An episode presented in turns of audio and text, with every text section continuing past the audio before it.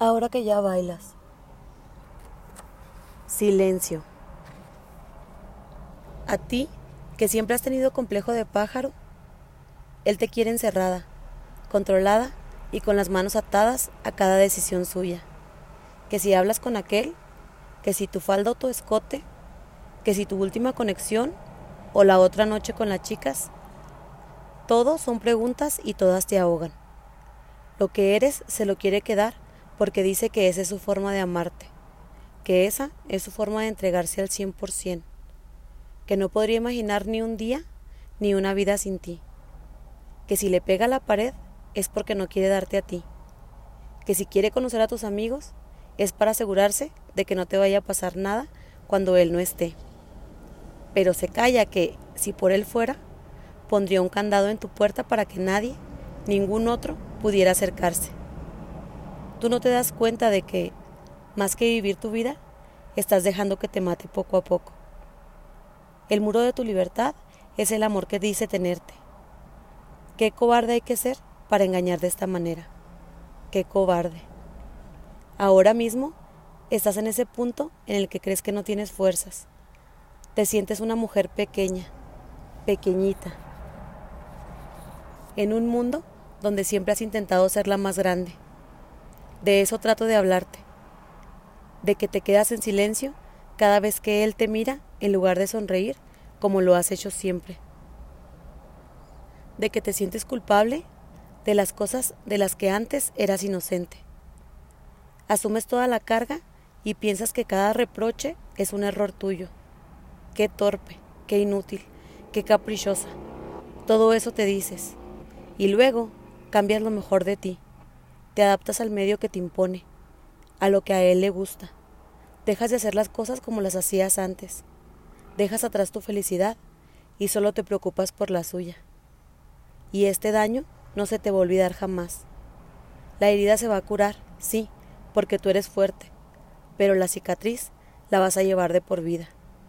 Tú solamente intenta ser la mujer que quiere que seas.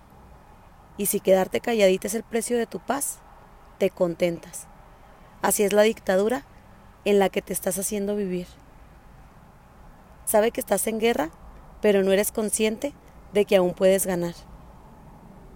Sabes que te encuentras enfrentando a un monstruo que presume de quererte una y mil veces y eso te confunde, porque siempre has, has tenido claro que antes de las palabras van los hechos.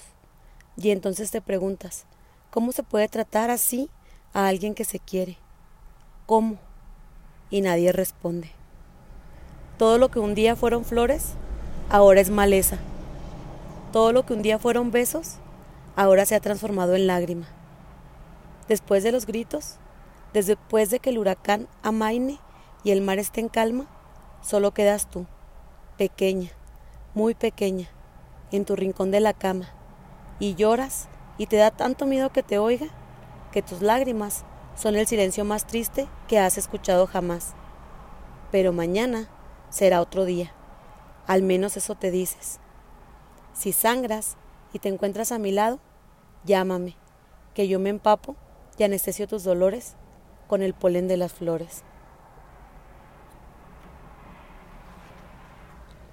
Monstruo.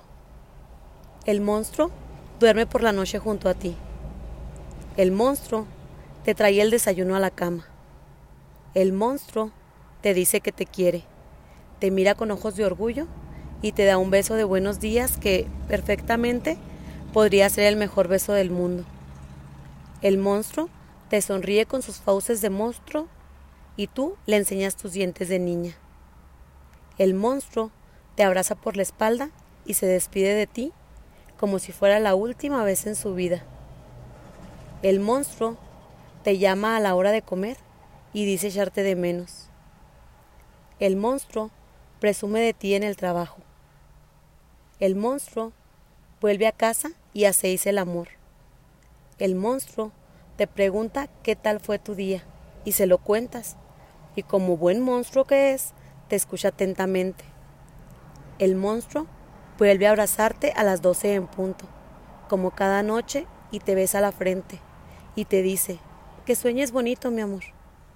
Y en ese instante tú vuelves a amarlo, hasta la siguiente paliza, hasta el siguiente grito, hasta que el monstruo que creías humano vuelve a morder con su boca de muerte y te deja otra herida que jamás podrás volver a, a curar.